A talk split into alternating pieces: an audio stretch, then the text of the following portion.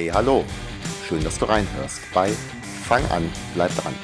Mein Name ist Thorsten Hösemann, bin Personal Trainer und helfe Menschen, wie vielleicht auch dir, endlich mehr Sport und eine gesündere Ernährung ins Leben zu integrieren, ohne dass du dazu dein komplettes Leben auf den Kopf stellen musst.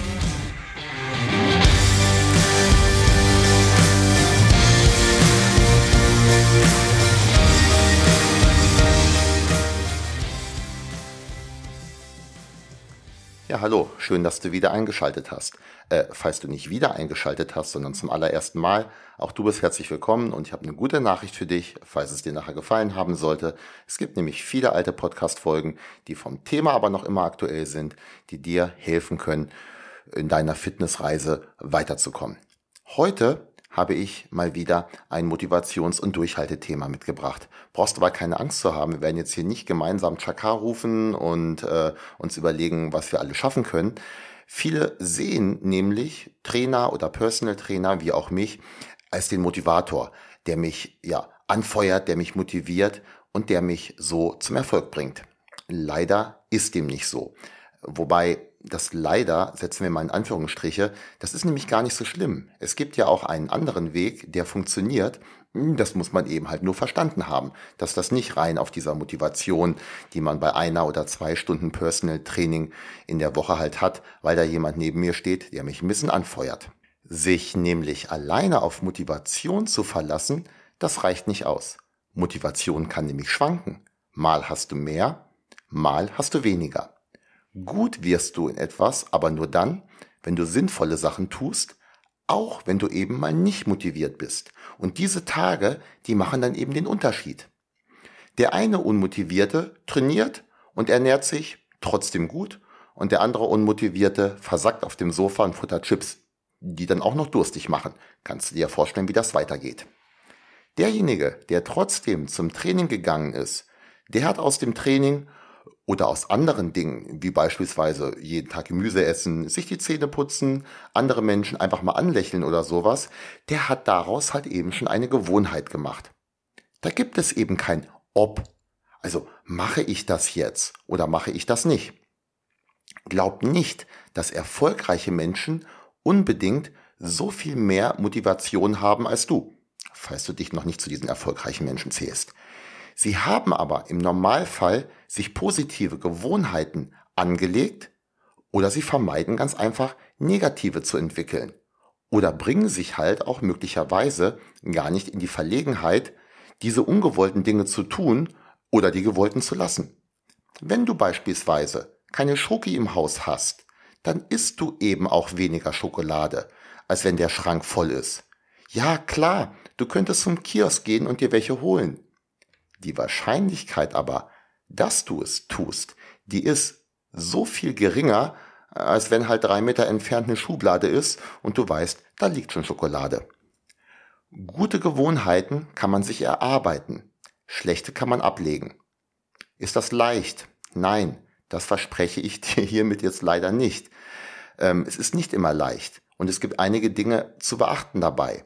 Aber es ist je nach Ziel eine beträchtlich höhere Erfolgswahrscheinlichkeit, als wenn du dich rein auf Motivation verlässt.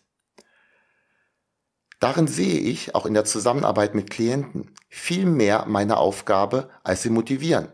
Natürlich motiviere ich auch. Und ich denke, das kann ich auch ganz gut. Aber wenn du halt eben nur zwei Stunden die Woche bei mir bist, und manche glauben, eine Stunde reiche aus. Dich aber, äh, du aber halt dann die anderen 166 oder 167 Stunden komplett auf dich gestellt bist, dann ist es eben auch schon wichtig, was du in diesen 166 oder 167 Stunden tust und nicht nur, was wir in dieser einen Stunde gemeinsam machen. Ganz grob sollte das Vorgehen ungefähr so aussehen. Du benötigst natürlich eine gewisse Grundmotivation, um zu starten. Naja, sonst hättest du ja zum Beispiel den Personal Trainer auch gar nicht engagiert. Außer es hat jemand für dich engagiert. Das ist aber meistens auch schon ein schlechtes Zeichen.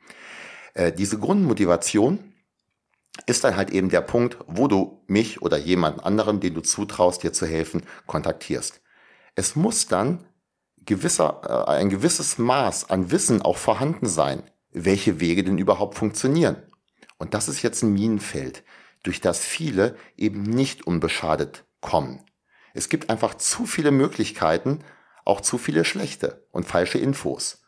Versuch dich mal zum Thema Ernährung zu informieren. Was ist jetzt der beste Weg zum Abnehmen? Und da wirst du merken, oh, fragst du zehn Leute, hast du zwölf Meinungen. Äh, und wenn du im Internet liest, ist das Ganze noch viel schlimmer. Ähm, da macht es halt wirklich Sinn, jemand an der Seite zu haben, der dir helfen kann. Das ist jetzt nämlich der Punkt, wo dir ein Coach oder Trainer helfen und für Klarheit sorgen kann. Aus diesem Wissen muss dann aber auch die Umsetzung kommen. Weil nur allein Wissen anzusammeln, das reicht dir eben auch nicht. Du musst starten und anfangen positive Gewohnheiten zu schaffen. Achtung, es gibt hier übrigens einen weiteren Fallstrick, nämlich zu viel und zu extrem. Das bedeutet nämlich im Regelfall, dass es nicht langfristig durchführbar ist. Beispielsweise beginnen mit jeden Tag drei Stunden Sport. Ein zu starkes und zu langes Kaloriendefizit. Allgemein halt zu große Veränderungen.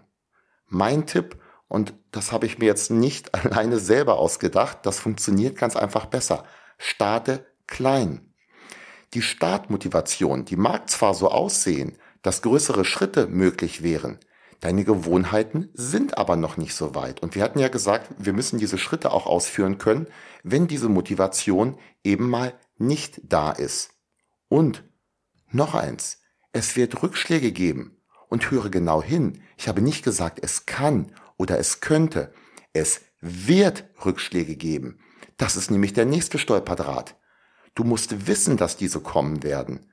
Du musst einen Weg finden, wie du, wenn du durch einen Stolperdraht wieder zu Fall gekommen bist, dann wieder aufstehst, weitergehst und bestmöglich vermeidest, nochmal auf die selbe Stolperfalle reinzufallen. Auch hier hilft es wieder, jemanden zu haben, der dir die Krone richtet.